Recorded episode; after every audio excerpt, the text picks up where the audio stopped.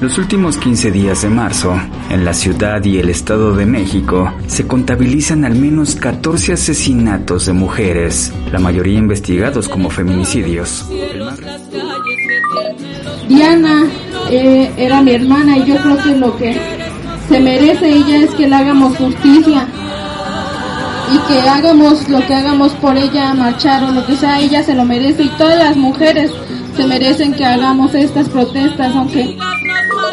Pues de acuerdo con los datos oficiales de incidencia delictiva, en los primeros 10 meses del año, las víctimas de feminicidio crecieron 19%. A Diana Villafañez la estrangularon con su propio cinturón y arrojaron su cuerpo cerca de la carretera México-Toluca. A más de tres años de su muerte, la investigación ha pasado por cuatro ministerios públicos.